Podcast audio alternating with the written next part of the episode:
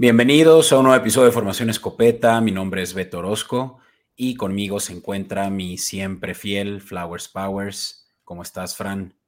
Muy bien, Beto, aquí derritiéndonos en este calor de inicios de abril. Sí. Pero pues, ojalá la gente que esté disfrutando estos días libres, este calorcito ahí en su bocina, en su medio de reproducción, nos esté escuchando. O si nos acompañan en YouTube en Comodín Network, pues bienvenidos. Este, y de cualquier manera que nos escuchan o vean, porfa, regálenlos un like, una suscripción. Y si pueden, y no es mucha molestia, una, una reseña de cinco estrellas, porque eso nos ayuda a que con el algoritmo lleguemos a más gente. Así es, Fran. Y bueno, pues eh, ya después de hacer los mandados, eh, quisiera también eh, presentarles para quien no nos están viendo en Comodín Network, Shame on You. Pero para quienes sí, pues ya verán que aquí al lado de nosotros está Enrique Vázquez, colaborador mío, amigo y pues eh, Eagle de, ya toda la vida. Enrique, bienvenido. ¿Qué tal a todos? Gracias por la invitación. Eh, fans de Formación Escopeta, un gusto estar con ustedes. Muchas gracias. regreso. Y exactamente, ya por ahí los que son fans ya, lo, ya te habrán identificado de cuando estuvimos grabando la temporada pasada eh, cuando todavía no eras el, eh, campeón, pero ahorita ya te puedes colgar esa corona. Eh, no traes tu jersey porque estás ahí en la oficina, pero bueno, entendemos tu, emoción. Y, te diré, no es campeón, campeón, porque al final solo es de conferencia y como que no sabe igual. Sí. No, no sabe igual. Conferencia. Claro, claro, campeón nacional, sí, sí, sí. Es un campeonato que solo disfrutas dos semanas hasta el Super Bowl, ahí ya Creo. Es cierto. Y en la cultura americana que el segundo lugar eh, no siempre cuenta, pero la verdad es que súper orgulloso de, lo que hizo Filadelfia. Sí, oye, y pues sóbese, porque sí fue un, una derrota eh, eh, pues dolorosa, ¿no? La del Super Bowl contra Kansas. ¿Te parece si nos platicas cuáles fueron tus emociones, tú como fanático, pues de ese Super Bowl? Perdón si te echo limón a la herida. No, este, creo que ya, ya cerró este, la mayoría. En general, creo que, lo repito, eh, no esperaba que tuvieran, eh, que estuvieran en ese lugar eh, tan rápido, tan temprano en la carrera, tanto de Jalen Hurts como de Nick Sirianni como head coach. Entonces, fue una sorpresa muy grata. Y lo cierto es que también aprovechó muchas circunstancias. El equipo se fue haciendo fuerte, mucha veteranía, mucha agencia libre bien eh, digamos que bien firmada, bien reclutada este, ese año. Y, pues bueno, o sea, al final, muy parecido a lo que hicieron los Rams eh, el año anterior. Eh, al final, pues les faltó ese último paso, pero ¿qué fue la experiencia en ese Super Bowl? Yo creo que fue una gran emoción en la primera mitad, de hecho, mucha confianza de que se iba a ganar al final, eh, pues cuando también se tiene la experiencia de jugar contra quarterbacks como los Mahomes, los Brady, sabes que ningún lead es eh, definitivo y pues bueno, muchos respetos también. Yo creo que más que Mahomes en esta ocasión, pues lo que hizo nuestro ex head coach Andy Reid, ¿no? La manera en cómo ajustó y cómo con jugadores que nosotros no considerábamos eh, peligrosos, que Darius Tooney, Watson, cómo, cómo nos terminó sacando el partido jugando contra prácticamente una defensa de primer nivel, ¿no? Que le hizo ver totalmente falible. Entonces, al final, cuando tu equipo juega tan bien y, empata y, realmente creo que todo el mundo concordó con que había sido uno de los mejores Super Bowls eh, de los últimos años y pues a nadie le gusta que, termine de esa forma, ¿no? Con un castigo, no voy a debatir si fue o no, creo que este... Creo, creo que eh, también están muy divididas las opiniones ahí, pero definitivamente eh, muy decepcionante cómo terminó ese partido, pero orgulloso del equipo y, y con mucha confianza de que, de que las bases están ahí para regresar eh, en el futuro cercano, ¿no? Sé que es la NFL es 100% competida y, no puedes esperar eh, que regreses eh, el siguiente año de manera tan fácil, pero pues bueno. a menos de que seas Kansas, ¿no? o a veces ni Kansas, ¿no? A veces, este, creo que nada más los Patriotas fueron los únicos, o los últimos que fueron back to back, o tal vez los Seahawks, ¿no? Y ni siquiera los Seahawks lo, lo ganaron dos veces. No, bueno, te diría yo aquí el tema que luego pasa con algunos equipos y justo los Pats lo rompieron, es más bien el equipo que pierde el Super Bowl regresar al año siguiente. Creo que son los que les toca como más ruda la cruda. Creo que el único equipo que recuerdo ahorita que un año después de perderlo volvió son precisamente los Pats después de perder contra Filadelfia. ¿no? Que ganaron el 51, perdieron el 52 y luego, pues no sé, me quedo dormido en el 53, pero creo que le ganaron a los Rams. Sí. Como 3-0. Tres seguidos. Ajá. 3-0, sí. Eh, sí, es cierto, es, es, difícil regresar, pero pues los Eagles hicieron mucho en muy poco tiempo, eh, llegando al 50 y, al 52 y al 56, ¿no? Así que... Siete. ¿Siete? Mira, ya ni sé en qué año Sí. estamos. No, pero sí es... Y comparto lo que dice Enrique, creo que hay bases para buscar repetir la corona y pues yo digo, Beto, con eso vamos entrando en materia, ¿no? A los que escucharon el episodio anterior y si no, bueno, les contamos, en este ejercicio de off-season estamos buscando hacer una cobertura profunda a todos los equipos, vamos a tocar base de los 32. Hoy en particular, pues vamos a tocar a dos equipos, va a haber episodios de uno, episodios de dos. Y pues vamos a hablar de los equipos, de sus necesidades. Y bueno, ahorita que es previo al draft, ¿no? Al menos estamos grabando a principios de abril, todavía faltan 20 días para el draft. Este, pues vamos a hablar de quién podrían seleccionar, cuántos picks tienen. Si ya es tu equipo les toca post-draft, pues les vamos a hablar a quiénes agarraron en el draft, obviamente. ¿no? Entonces, pues con eso abrimos con el equipo de Filadelfia y otra razón más para vernos en Comedy Network.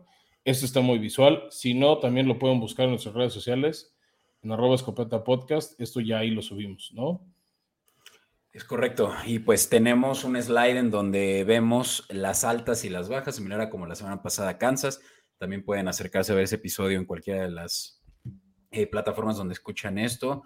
Eh, o en Comedy Network, pues es el episodio anterior. Pero bueno, eh, para Filadelfia, Flowers, ¿por qué no me ayudas tú platicándonos qué hubo con las altas de los campeones de la Nacional? Primero quiero hablar de a quienes retuvieron, porque eso es parte importante y es de lo que hablábamos con Enrique ahorita en la intro. O sea, lograron retener al esquinero James Bradbury para que no regresara a los Giants porque estuvo tentado. Lograron convencer a Jason Kelsey, su centro, de que se quedara un año más. Pero yo creo que ahora sí, a sus 37, casi 38 años, esta es la última y se va. Ahí yo quiero hacer una pausa. ¿Creen que esté regresando porque confían que pueden regresar al Super Bowl? Porque no cualquiera regresa nada más por regresar. Él quiere ganar y pues a su edad, pues yo creo que solo espera que realmente sea tan viable la opción de regresar al Super Bowl. Lo que decíamos, back to back, ¿no? Sí, y en general es un esquinero que en algunos equipos no, No, le Kelsey, fue Kelsey. tan bien. Eh, Ah, Jason. eh, Sí, perdón, me estás hablando de Bradbury, una disculpa. Sí, no, eh, Kelsey en general es un fan favorite. eh, todos lo recordamos con su discurso cuando ganamos el Super Bowl en 2018. La verdad es que eh, Kelsey en este momento yo creo que sí busca ese campeonato, estabilidad, sacarse la espina y definitivamente eh, pues se Un valora, más. se reconoce como ese, un cheque más y pues como ese líder del equipo seguramente que ha de ser difícil dejar este, al equipo en, en esas circunstancias, ¿no? Y sabes que también suma Beto, su hermano acaba de ganar el segundo. Entonces ya se Ujú. vuelve un tema tipo el de los hermanos Manning. Claro, de Ah, si él tiene dos, pues yo quiero dos. Y que sí Claro. ve las bases para lograrlo. O sea, yo creo que si estuviera en un equipo en reconstrucción, por decirte, a ver, un equipo jodido ahorita, los Colts. O sea, si estuvieran los Colts, es de, no, ya mejor me muere. ¿Para qué me expongo? Me lesiono más. Claro, sí, este equipo está todavía compitiendo. Pero bueno, a ver si no le pasa lo mismo a Daron Donald y no por echarte la sal, eh, Enrique, pero eh, pues no es el único, ¿no? Fletcher Cox, justamente hablando de un defensivo tackle, que también retoma lo que ya es una carrera prominente, o sea, ya también es de los más veteranos, si no es que el más veterano del equipo, ¿no? Sí, en general Fletcher Cox eh, ah, viene de un gran contrato de los mejores de su posición en su momento y pues bueno, la verdad es que ah, estos dos jugadores fueron altamente productivos, entonces eh, reconocen el nivel que todavía eh, pueden dar, ¿no? Sí. Con todo que ya tienen mucho depth ahí, ¿no? Porque fue eh, solo el año pasado que también seleccionaron a, en la primera ronda un tackle eh, defensivo que se lesionó, ¿no? Este, Sí, el Davis. tema, el Jordan tema de lo que aporta Cox, sobre todo, creo, es liderazgo. O sea, el tema es su veteranía, los años que lleva en el equipo. O sea, creo que, o sea, jugadores como él y como Kelsey también son ese pegamento de tu, tu- tu equipo y más ellos que son los de las líneas. ¿no? Entonces, este, creo que aporta el valor. Y bueno, para cerrar, a quienes retuvieron al corredor Boston Scott, que inició el año como el segundo corredor detrás de Matt Sanders y conforme avanzó el año, como que pareció ser más el uno. De hecho, en el Super Bowl pues fue el único otro que anotó por Filadelfia por tierra que no fuera Jalen Hurts. Este, y tuvo una importante participación en postemporada para las Águilas. ¿no? Entonces creo que por eso prefieren quedarse con él a Miles Sanders, que bueno, ya adelanté una de las bajas. Entonces está interesante, pero bueno, con él también para completar el cuadro de corredores llega Rashad Penny, este corredor de Filadelfia. De hecho, llegó muy barato, llegó por un contrato como de millón, millón y medio de dólares. Mi único tema con Penny es que es muy propenso a las lesiones. O sea, nunca tenía una temporada completa. Entonces, no lo sé. O sea, en cuanto a tema de, ah, qué buena contratación. Mira, pues ha sido Bost, ¿no? Con todo y que fue primera selección de draft de los Seahawks, no ha dado el ancho. No, pues por las lesiones. O sea, a ver, si no estás en la cancha, pues no puedes sumarlo al equipo, ¿no? Y otra primera selección, tu queridísimo Marcus Mariota, Fran. A, a, suplir a tu ídolo Gardner Minshew que se fue. Puros muertazos. Bueno, no, Gardner Minshew no es un muertazo como Marcus Mariota, ¿eh? Pues, pues es un equipo puro muerto, ¿eh? Ahorita hablamos de Gardner Minshew pero se fue un equipo más muerto que Mariota. Eso sí, pero Mariota chistoso, ¿no? Porque Mariota fue el que colgó la toalla en Falcons y casi casi renunció. No, no se volvió a parar en el edificio por una disputa contractual o yo qué sé qué pasó. Ah, pues lo sentaron. O sea, lo sentaron y en eso nació su hijo o hija. Y se peleó con, con los directivos porque dijo, oye, pues si no estoy jugando me quiero quedar en el hospital o estos primeros días con mi bebé y se peleó con el equipo y le dijeron, entonces pues ya, ni, si ya no quieres venir, mejor ya no vengas. Y no fue. Dijo, ah, pues ok, va, ya no voy. No, o sea, pues no se ve todo, ni tú ni yo hemos vivido la paternidad, no hablo por Enrique. Entonces, pues no sé cómo sean esos primeros días que tienes un recién nacido en los brazos. Al menos aquí en México muchas empresas y por ley te dan, creo que solo cinco días. Entonces, pues si tienes manera de quedarte más días y echar la mano, pues creo que sí, sí los tomas. Eso no sabía, ¿eh? eso es lo que me gusta, Frank, que tienes datos como de insider. Buenísimo. Es que hay que buscarlo, hay que, hay, que, hay, que, usar este aparatito y llamar a la gente. Ah, eso ya es meterse al chismecito, pero muy bueno. Ahora, baja de bajas. Yo creo que... rápido, ya para cerrar altas, eh. porque vienen a cubrir bajas de bajas. Sí. Real Edmonds, este importante safety de los Steelers, hermano de el que acaba de dejar los Bills, llega, este, llega a cubrir una vacante importante y el otro es Justin Evans de los Saints, safety regular, son cumplidor. Nada espectacular, pero con el esquema defensivo de Filadelfia puede ser contribuyente. Pero ahora sí, háblanos de bajas de bajas, Beto. Exacto, y es que justo Justin Evans está cubriendo el juego que dejó Chancey Garner Johnson, quien es un super safety en su momento, también jugó de corner. Y pues la secundaria tenía que tener bajas y esa fue él fue el, rival más débil. Eh, Darius Lay por ahí también ya se cantaba que se iba, que incluso ya estaba a punto de firmar con Ravens y a la mera hora sí lo, lo mantuvieron. Bien ahí, Enrique, porque ya que se hubieran ido Slay y Chansey, ya hubiera estado grave para su secundaria, ¿no? Ya hubieran tenido que ir en el draft seguramente a buscar ahí ese, ese reemplazo, pero eh, por lo menos sí encontraron a Justin Evans eh, para cubrir a Chansey, pero ahora sí que hablando de baja de bajas, linebacker TJ Edwards. Ese sí, cómo les va a doler, porque fue un jugador que en un año hizo lo que eh, yo creo que ninguno de los Eagles eh, logró hacer en un año de esa escuadra de Super Bowl. Eh, TJ Edwards tuvo, creo que además, la mayor cantidad de tackles, tacleadas por el equipo y pues no lo pudieron retener seguramente por un contratazo que buscaba. ¿Y quién se lo dio? Nadie mejor que los Bears que tenían todo el dinero del mundo para gastar esta temporada. Y, bueno, eh, hay eh, dos linieros que también quisiera saber tu opinión, Enrique.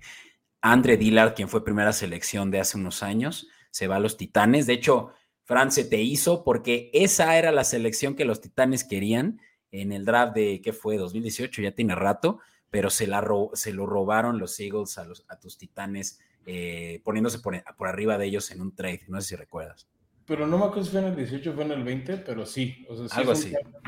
Sí viene, o sea, va a ser titular en la línea, pero también hay que decirlo, se lesionó media temporada con Filadelfia y no pudo acabar el año. ¿no? O sea, pierde la titularidad por lesión. No recuerdo quién fue su suplente y ya no la, o sea, no la recuperó, fue un jugador de rotación. Sí. Entonces, creo que sí es una baja sensible para Philly. Oh, sí. Este, sobre todo porque lo hemos hablado 100 veces. Necesitas dos líneas, dos líneas ofensivas, o sea, una titular y una suplente competente, o pagas el precio. Y ahí es donde creo que gana Titanes y pierde Filadelfia.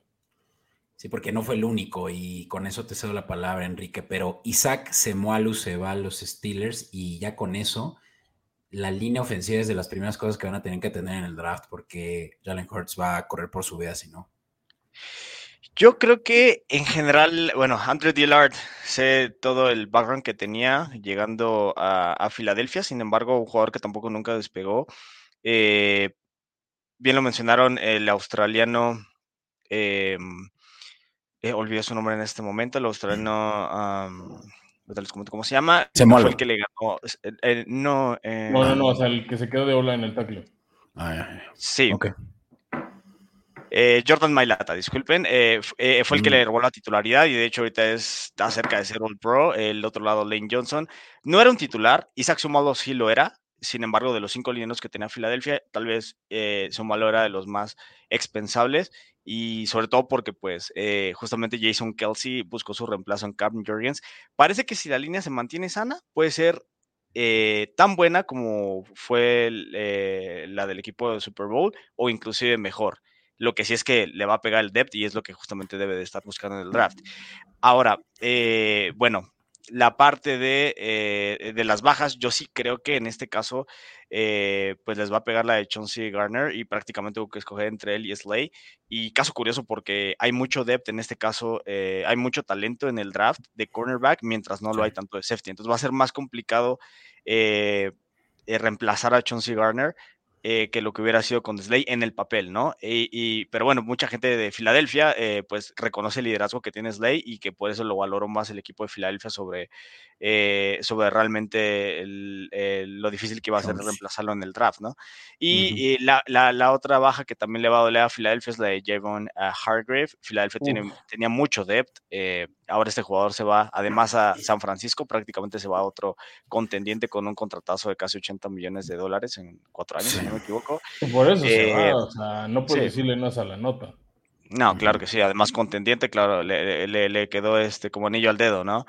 Eh, y pues bueno, la verdad es que Filadelfia, la única eh, forma que había de desprenderse de él, pues es renuevo a, Fletcher Cox y además pues están esperando muchísimo de Jordan Davis, que pues en su momento también fue All American con, con Georgia, no tuvo una gran temporada de novato, pero están esperando que esta segunda eh, despegue, pero sí yo creo que eh, en general Filadelfia pierde muchísimo, muchísimo depth y si no se mantiene sano, eh, prácticamente puede pasar de ser contendiente a ser un equipo solamente competitivo, un equipo de, de wildcard. animador, ¿no?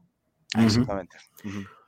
Sí, pues eh, tú, lo has dicho. Eh, estoy pasando al siguiente slide para que podamos también ver las, eh, las necesidades claves del equipo, ¿no? Y para quienes no nos ven en Comodín Network, se las dicto y empieza por, esta no están en orden, digamos, no, no, es que una sea más presente que otra, pero está la de cornerback, corredor, edge rusher, que es linieros externos, eh, linieros internos defensivos también, lo platicabas justo ahorita, Enrique, eh, por la de Hargrave, eh, ahí hay un huecote.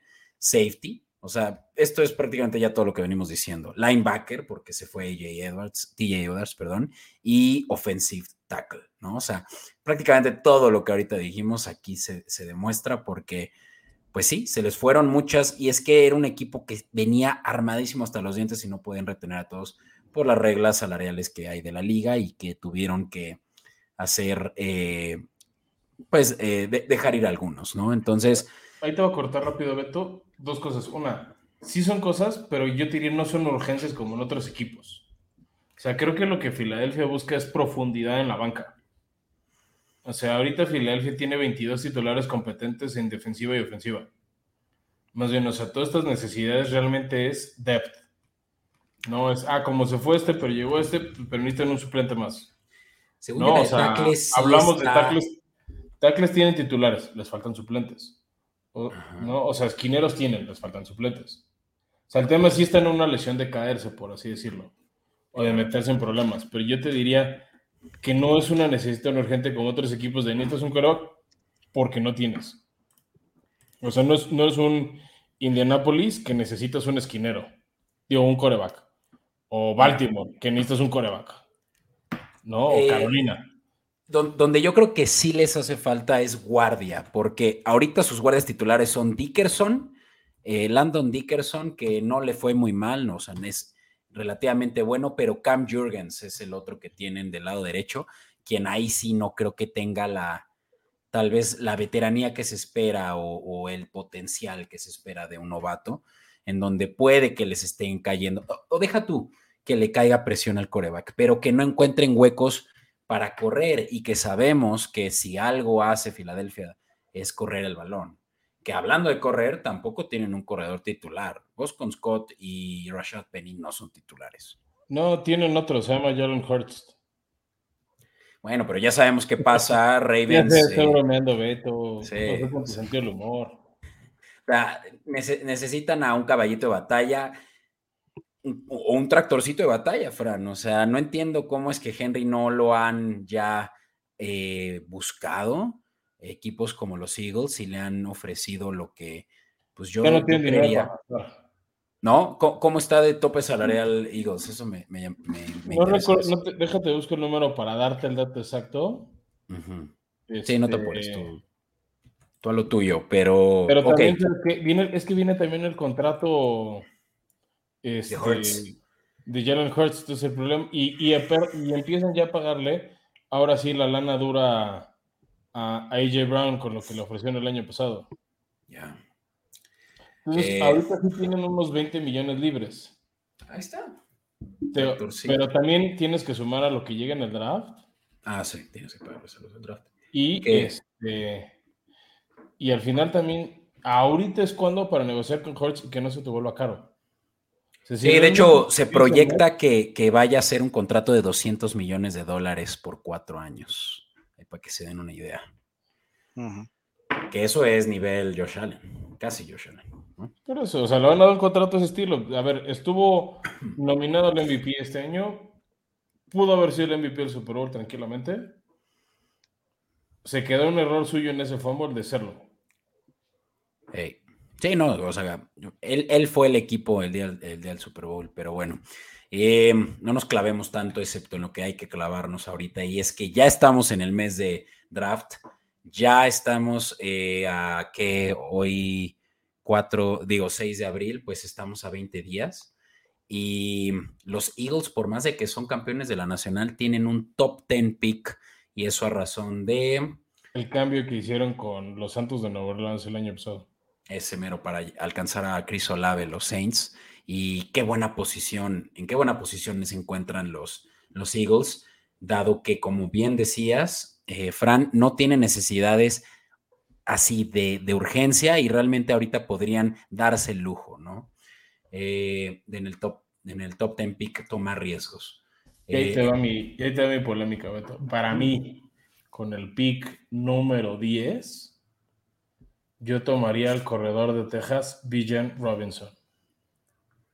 Digo, pues es que es justo lo que es, resuena, ¿no? Porque estoy diciendo, no les hace tanta falta menos de que pues quieran darse ese lujo. Y la verdad es que sí, para quien no lo entiende, eh, tomar un corredor en los primeros 10, 15 picks del draft es, es un riesgo muy alto porque es una posición que es de entrada por salida o bien como dicen de renta. Son jugadores que muy rápido eh, se lesionan, pierden, pierden potencia, productividad y no le sacan el mismo juego que le sacarían a un liniero que te puede durar 10 años, a un coreback que te puede durar 15 años, yo qué sé. Eh, Vean a Elliot. A Elliot con Prescott llegaron el mismo año y uno está practicado que es un equipo. Y eso que Elliot sí duró bastante, ¿eh? sí lo aguantaron unos buenos, que son seis años ya lo que duró. Eh, Saquon Barkley es otro ejemplo que por poco y también cruza la puerta de los Giants, por más de que sea el, jugador más importante del equipo. Vamos, el corredor eh, hoy en día de, un juego tan aéreo no es tan importante, o bien puede ser fácilmente reemplazable. Ven a Austin Eckler, está, es, el mejor corredor ahorita y mejor lo digo entre comillas porque dependerá de, cada uno, pero parece que los Chargers no lo quieren, ¿sabes? Eh, pero bueno, Villan Robinson, me, encanta la idea. Yo, yo estoy súper a favor de ver ya eh, pues un corredor como lo fue en su momento McCoy para los Philadelphia Eagles, ahora sí rompiendo líneas y siendo ese caballito de batalla que necesitan. Y Villan Robinson lo están comparando con un eh, la Daniel Tomlinson, o sea, estamos hablando de, los mejores corredores que han salido de, colegial en los últimos, yo diría que las últimas décadas. Eh, no sé, Enrique, ¿tú qué piensas? Me encanta Villan Robinson. Eh, siempre yo creo que Filadelfia agarre un corredor en la primera ronda, pero Howard Rosman nunca lo ha hecho. Generalmente lo agarra en la segunda, eh, tanto McCoy como Miles Sanders. Eh, y de hecho, inclusive un artículo que leí antes del Super Bowl, tanto Andrew Reid, que fue lo, prácticamente lo que le enseñó a Howard Rosman, es primero agarra línea y después agarra línea y refuerza las dos líneas, las trincheras. Eh, nuevamente repito, me encantaría Villan Robinson y creo que sería un lujo que se pueden dar y además cambiar la fórmula, ¿no? Porque realmente eh, hacer algo hacer algo eh, que no hayas hecho los años pasados para pues, tener los resultados que quieres, ¿no? Pero sí se ve difícil en ese sentido, eh, sobre todo porque hay también mucho talento en los edge rushers y en los tackles defensivos. No es que se necesiten, pero pues también mismo caso, eh, la tendencia que tiene el equipo de Filadelfia, ¿no? O sea, lo ha hecho con Fletcher Cox, lo ha hecho con Lane Johnson, lo ha hecho prácticamente... ahora Jordan Davis, ahorita si revisan pues también en general eh, mucho talento de Georgia, el, el, tackle defensivo eh, que prácticamente brilló en el campeonato nacional, Jalen Carter, eh, ha, estado, ha, estado, teniendo problemas extra cancha, por así decirlo, y es uno de los que a lo mejor, sí, exactamente, que a lo mejor este cae al número 10. Es decir, yo creo que puede caer hasta más, justo por el tema. Es decir, yo la ventaja que ve Filadelfia y por qué yo miré por Villan Robinson es, si no, todo el mundo dice que sabe a Dallas. Entonces, de entrada, pues no quieres que caiga con tu rival de división con el que traes pleito a muerte. Es un punto muy importante. Que venga a cubrir el hueco de ciclo. O sea, todos los drafts, o muchos, lo dan para allá. Yo diría, tienes el lujo además del pick número 30, el penúltimo de la primera ronda, tómalo ahí. Y a mí me gusta, o sea, y de hecho Beto lo puso en su mock draft. Paris Johnson Jr. de Ohio State, este, como una opción de tackle ofensivo. También por ahí suena mucho Peter Skoronsky. Puede que él no llegue hasta el final, o bueno, hasta el final de la primera ronda, pero Villan Robinson no va a llegar el día 2. O sea, Villan Robinson sí va a ser corredor de ronda 1. Y si yo fuera a Filadelfia, me quemaba ahí. O si no, hay unas opciones de Edge. Se habla mucho de Keon White o Luke Van Ness. Y hay uno que otro que sugiere a Félix Anudike Usoma, ¿no? Ahora que están también llegando mucho nigerianos, sobre todo en posiciones de liniero, tanto defensivo como ofensivo. Y pues son jugadores que te pueden ayudar a a generar capturas y cubrir un poquito ese hueco de Hargrave. Nolan Smith de Georgia también es otro que, suena eh, bastante. Y, es, muy importante el factor que dices de no dejárselo a Dallas. Ya nos pasó con eh, Micah Parsons. Lo, dejamos ir en lugar de Devonta Smith, que no me arrepiento de nada, pero, eh, pero pues justamente vamos a tener que lidiar por los próximos 10 años con Micah Parsons. Digo, y aquí no Dallas, pero ¿qué tal el fue draft de 2020, creo, 2021, cuando seleccionó, eh, ustedes seleccionaron a mm, eh, Jalen Rager y el pick siguiente, Vikingo se llevó a Justin Jefferson, que hasta se burlaron, ¿no? frente a las cámaras se notó la reacción de los Vikings riéndose de que no se dieron cuenta del error que habían cometido los Eagles, ¿no? En dejar pasar a Justin Jefferson. Sí. Sí, yo también me enojé bastante ese día. Otro que dejamos pasar a Marco, eh, bueno, eh, eh, hace rato estaban hablando de qué jugador hubiéramos querido, en este caso que querían a Dillard en los Titans, en ese momento también yo quería a Mariota y pensé que iba a solucionar todos los problemas de los Eagles, bueno, hay veces que hay que dejar pasar algunos. Mira, ya lo tienes ahorita. ya te ¿Sabes qué pasa también? Que luego, pues no siempre la promesa del colegial se traduce. Justo. Oigan, y pues yo, yo, este, ya para poder tal vez avanzar, perdón, Enrique, ahorita te cedo la palabra para cerrar con los Eagles. Yo estoy muy convencido de que los Eagles van a hacer lo que suelen hacer siempre y es justo lo que tú dices, Enrique, cubrir tres huecos de línea antes de cubrir un hueco principal, como lo puede ser el de corredor o, otro que tal vez, eh, más que principal, yo diría que es uno secundario, ¿no? Y por eso yo nada más decir que hay mucho talento que se va a ir muy rápido en la primera ronda. Está Skoronsky, lo dijiste, Fran, de Northwestern. Está Paris Johnson, el que yo estoy moqueando, de eh, Ohio State. Está también Broderick Jones, que muchos eh, lo consideran el mejor tackle. Es de Georgia Este. Eh, y de ahí en adelante, todavía unos buenos dos o tres que seguramente ya para el 30 ya no van a estar. Entonces, algo me dice que van a evaluar mucho ese pick 10 para poder ser incluso los primeros que seleccionan un tackle, eh, un dinero ofensivo en este draft. Pero bueno, esa es mi interpretación de lo que creo que va a pasar con los Eagles. Pero ahora sí, Enrique, te cedemos la última palabra de tus, tus águilas y así pasamos contra hablar de tus rivales, ¿no? Sí, claro que sí. No, en general creo que cuando eh, tienes a un quarterback franquicia como Jalen Hurts, muchas cosas se vuelven más eh, fáciles o te puedes dar el lujo de a lo mejor no invertir tanto en eh, posiciones de habilidad. lo demostró Patrick Mahomes que prácticamente con la selección número 7 con Pacheco prácticamente ganaron el Super Bowl, mientras otros que canjearon por McCaffrey se quedaron atrás de ti, ¿no? creo que Filadelfia va a seguir la misma fórmula, eh, sin embargo, pues eh, la parte que yo creo que sí le va a doler y le dolió en el Super Bowl, pues fue, justamente safeties, linebackers, y no sé si veo talento en el número 10 para llenar esos huecos que no se llenaron en la agencia libre. Ok, pues ahí lo tienen. Eh, vaya análisis de los Eagles, me gusta lo que veo y, estoy confiado de que cualquiera de, de nuestros escuchas pues ahora sí que se lleva toda la información necesaria para estar al día con las águilas. ¿Les parece si avanzamos con los commanders? Que yo creo que ahorita no te preocupan tanto, Enrique, pero estos commanders son muy...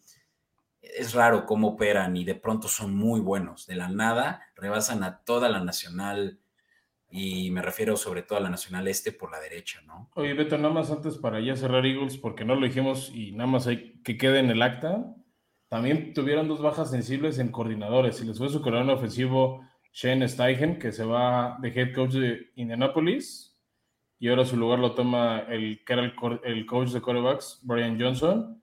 Y se les fue su coordinador defensivo Jonathan Gannon a sufrir a Arizona.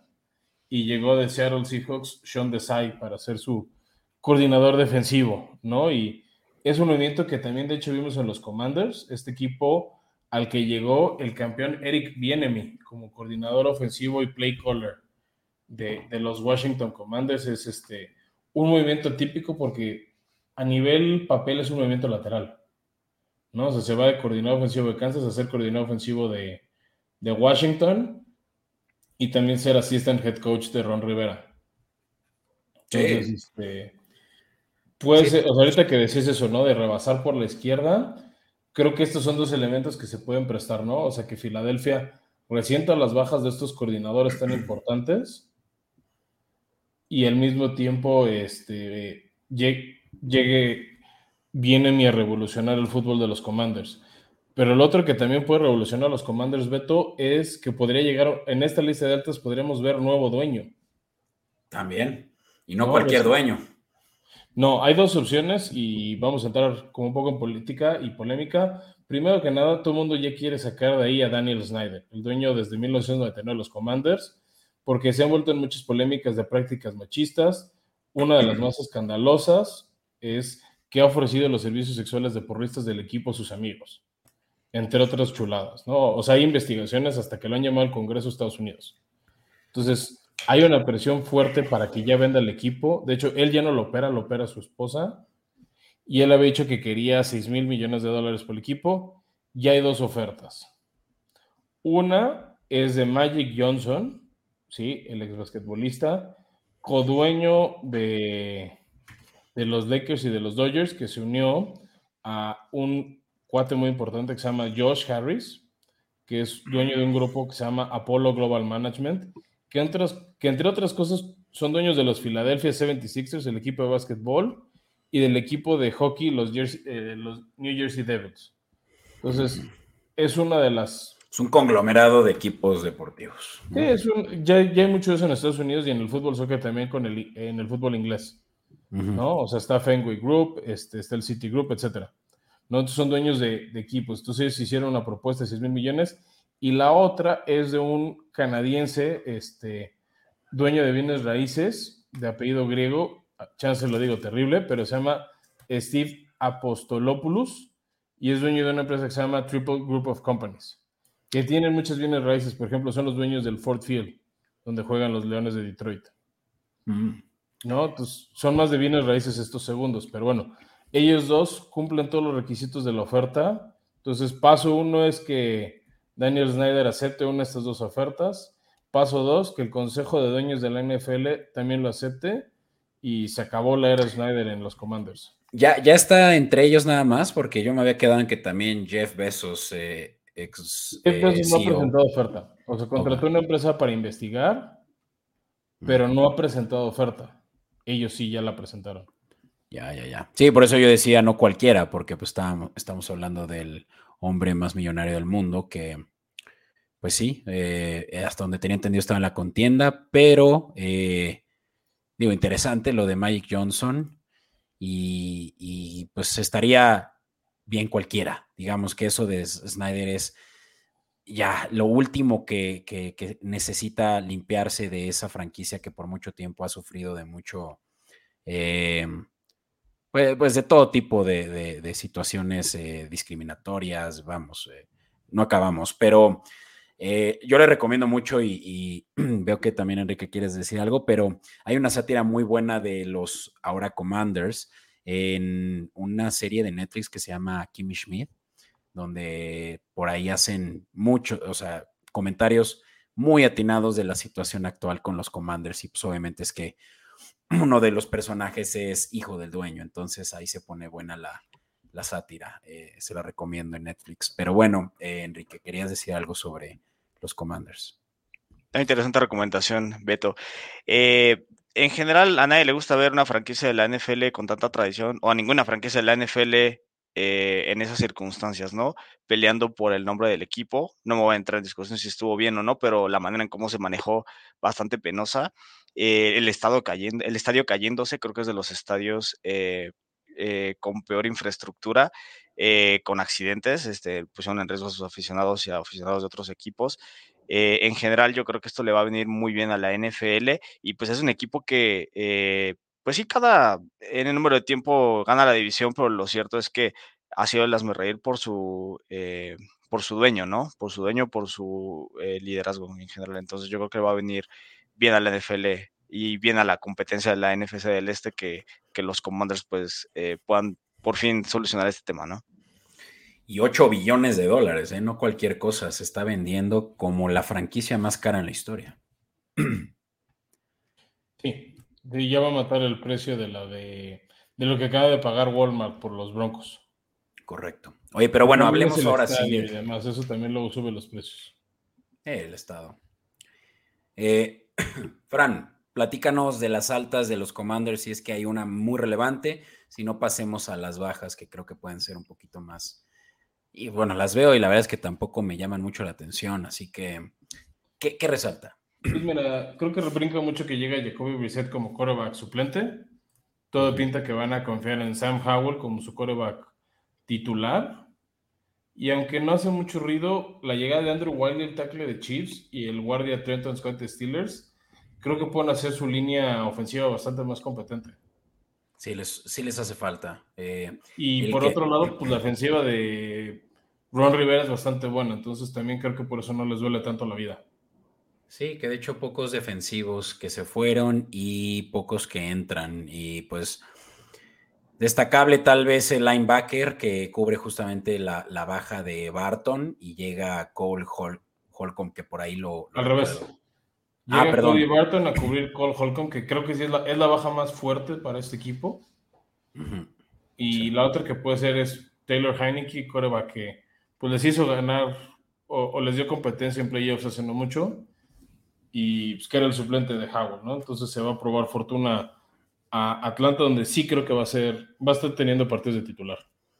Sí, y pues a ver qué onda con el coreback, porque hoy por hoy el coreback titular de los Commanders es Sam Howell, selección de, del año pasado que jugó un buen juego y ya. Porque jugó hasta el último, Beto. Sí, no, no lo hemos visto, no, no voy a juzgar lo que no se ha visto, pero está, está muy raro que no, no hayan buscado en agencia libre por lo menos eh, levantado la mano, ¿no? Hacia uno de los... Eh, diría, si confías en el que tienes, ¿por qué lo harías? Pues confías en el que tienes. Pues es que no lo hemos visto, ese es el punto, no sabemos nada. Sí. Nosotros no estamos ahí, no, no vemos sus entrenamientos, no vemos su preparación para poder criticar. O sea, si nos vamos a carreras, hizo lo mismo que Mahomes en su primer año, jugar el último partido. Sí. Sí, no, digamos que ahorita lo juzgo únicamente en la posición en la que lo agarraron los Commanders, que pasó por allá hasta del eh, pick 4, eh, eh, round 4, ¿no? No, no, no, tercera. Mm, bueno, ahí, lo tienes. Y sé que eso no es. famoso que lo agarraron en sexta, entonces. Sí, lo sé. Y, Brock Purdy siendo Mr. Irrelevant, última selección del pick del draft del año pasado. O sea, sí. Sam Howell puede ser su hombre, pero digo, es, es muy poco lo que hemos visto como para eh, cuestionar. Pero bueno, eh, hablemos de las necesidades principales que tienen los commanders, que yo creo que son muchas, sobre todo en, la ofensiva, ¿no? Eh, decíamos coreback, liniero, justamente ahorita lo platicamos.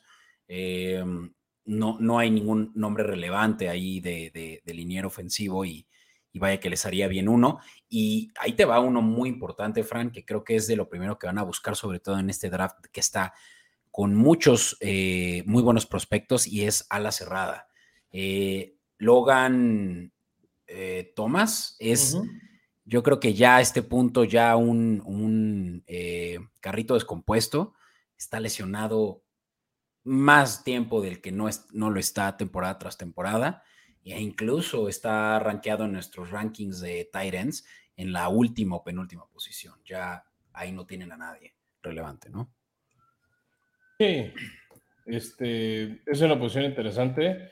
Lo que se habla mucho, y yo creo que no van a ir por eso en primera ronda, es que sí hay buena cantidad de, alas cerradas, ¿no? O sea, creo que esquinero es una posición importante cubrir y más que ellos que están a medio draft, no pues son el, ahorita lo vamos a decir exactamente qué pick son, pero están a medio draft, pueden ser de los primeros en tomar esquineros. ¿no? Y ya tal vez con la segunda ronda, tercera ronda, empezar a cubrir ese inside este, linebacker y luego ya los tackles, ¿no? Porque ahorita decimos, se reforzaron con titulares de línea ofensiva, estos son más de suplentes. Igual el coreback, pues si no confías en Howell, pues te buscas un tercer coreback, ¿no? O sea, estas son ya es más como un tema de profundidad porque no tienes titulares tan buenos. Esquineros sí lo veo como una prioridad. Sí, definitivamente esquineros, eh, también no, no le veo más que uno que no le hizo nada mal este año, incluso fue selección del 2020, ¿no? Ya tiene un rato ahí en el equipo Cameron Curl que parece, por lo menos por lo que veo, que está bien valuado. Pero las, digamos que la, la secundaria es de lo que les dolió mucho esta temporada. Incluso creo que tenían la menor cantidad de intercepciones en un punto de la temporada, si no es que al final. Em, tú como rival, Enrique, supongo que lo único que esperas es que los Commanders sigan siendo irrelevantes como lo han sido los últimos años. Eh, dato curioso, la última vez que un coreback titular de los Commanders em, tuvo un récord ganador o ya overall ganador fue con Alex Smith. Así de mal ha estado eh, la franquicia en términos de coreback. Pero tú qué piensas que vayan a, hacer en, el draft y con eso puede que hasta ya en Comodín Network puedan estar viendo las posiciones. En general me gusta la competencia, no, no deseo que sean un equipo de, eh, eh, del fondo de la tabla, ningún rival de la NFC del Este. lo cierto es que a pesar de que es un rival de la parte baja de la tabla, creo que tienen pilares muy fuertes, en este caso su línea defensiva eh, cada que ganan partidos es porque la línea defensiva con Chase Young, con eh, Darren Payne, Montez Sweat, Jonathan Allen tienen eh, talento de sobra y creo que también algunas posiciones de habilidad, Terry McLaurin, este año fue también una gran sorpresa para el corredor Robinson.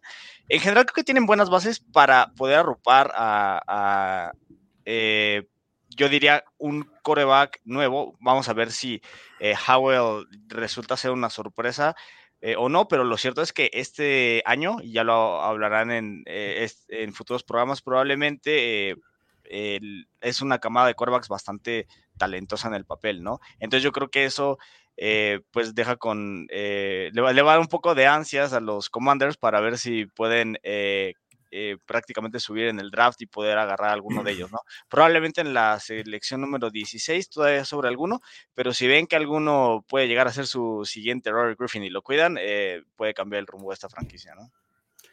Y ahí te va, ¿cuál creo que sería el, siguiente Robert Griffin Jr. de su, o tercero, perdón, de su, em, de su generación? Y es Hendon Hooker, quien está valuado entre los corebacks como de los mejores. Mira, aquí Fran me está diciendo que no, pero Tennessee eh, State tiene a este coreback que, eh, aunque sea el top 6 del, draft, se va a ir en la primera ronda y yo creo que va a estar disponible en la posición 16 y le va a hacer ojito a los Commanders. Te lo, te lo adelanto ahorita, Beto. El que agarra a Hendon Hooker se va a hundir peor que el Titanic. ¿Por? Hendon Hooker no jugó una ofensiva NFL. Lo que todo el mundo le aplaude es su porcentaje de pasos completos en una ofensiva muy colegial. El gran problema con Hendon Hooker va a ser su transición a un esquema ofensivo de la NFL a leer, porque él no hacía progresiones como ahora sus pruebas de opción 1, opción 2, opción 3, de acuerdo al diseño de la jugada, al buscar un jugador en el espacio libre. Todo lo que he visto de Hendon Hooker, todos los reportes de scouts que he leído, va a ser un bust enorme. Wow, qué fuerte.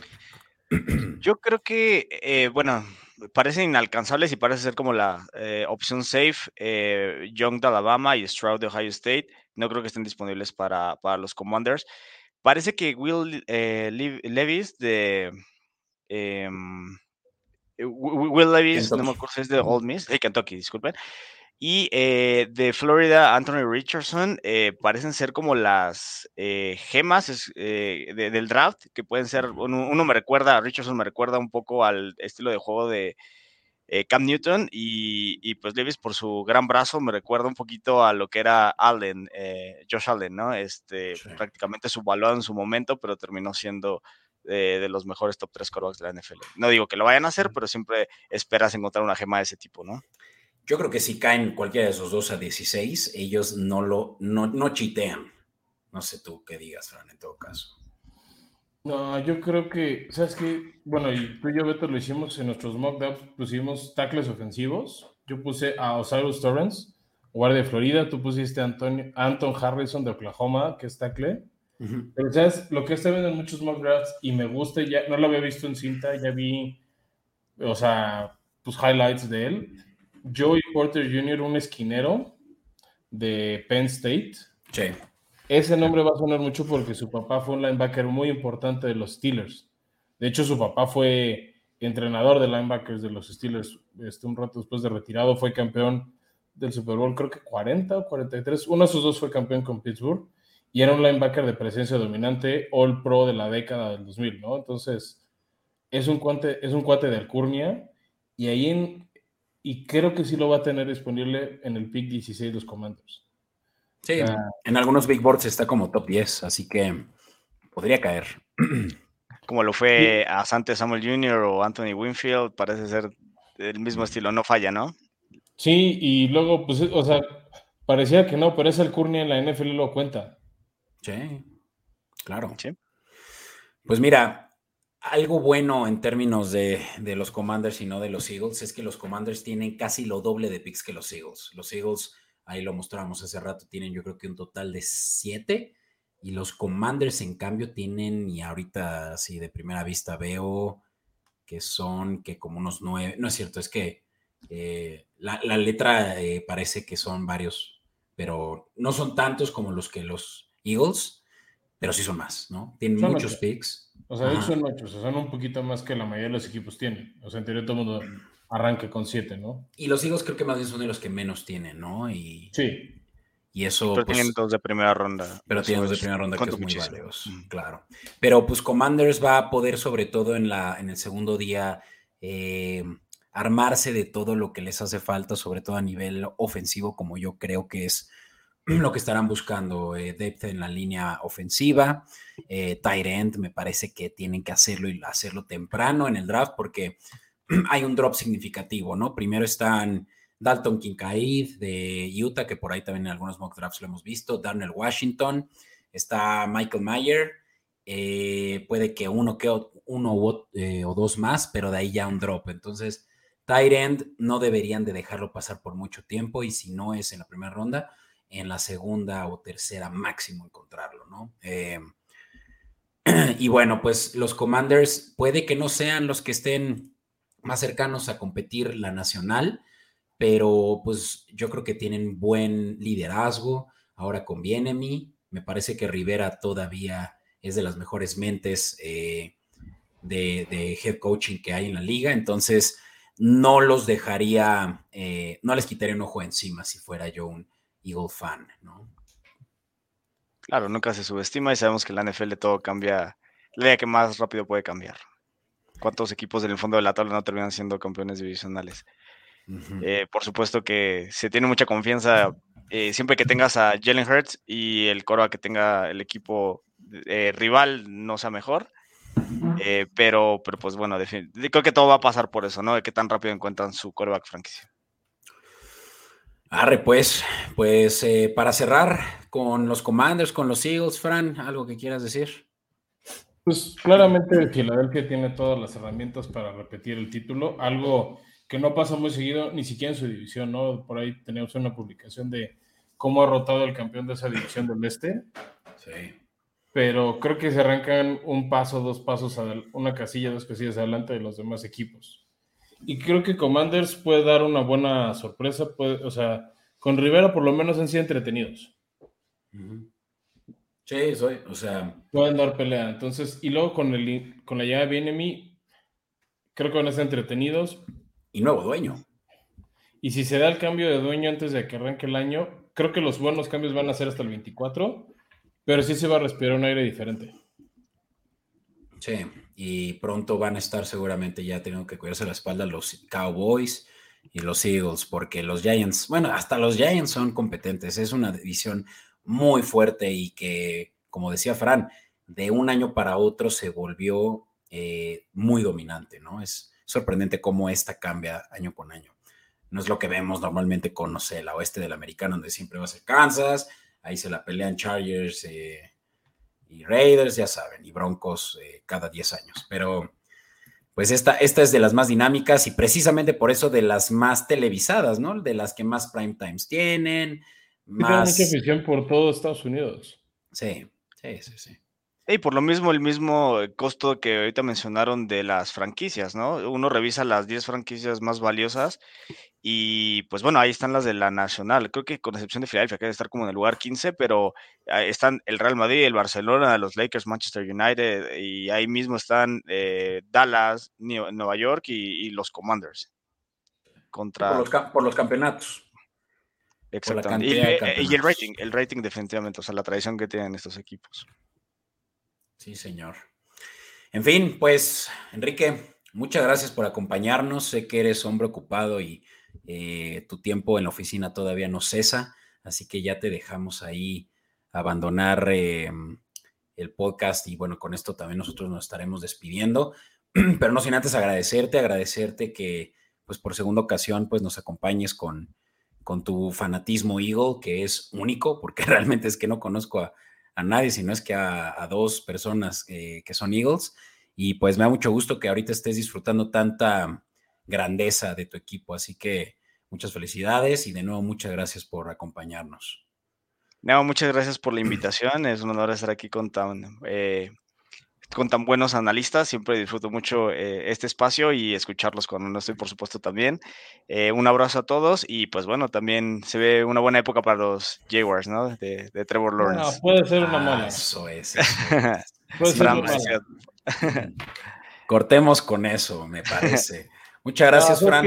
no, sé si puedas volver, Enrique. Qué bueno que estuviste hoy. Después de ese comentario, ya no sé, no, es cierto.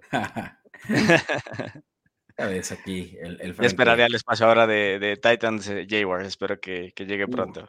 claro. Pues hay dos veces al año. E, ese, ese bowl no falla y pues sí, Fran va a tener que empezar a aceptar que los jaguares ya están en una posición muy diferente. Eh, pero puedes negarte, Fran, como quieras. Eh, pero bueno, no es momento para hablar de nuestros equipos, pero sí de tus Eagles. Praise them porque pues vaya que están en un muy buen momento. ojalá que le paguen a Hortz pronto. Creo que eso es lo, lo que podemos ahorita mandar como plegaria porque no quieren que pase algo similar como Jackson. Pero bueno, muchas gracias a todos por estar hasta aquí. Em, recuerden darnos like, suscríbanse si no lo han hecho ya.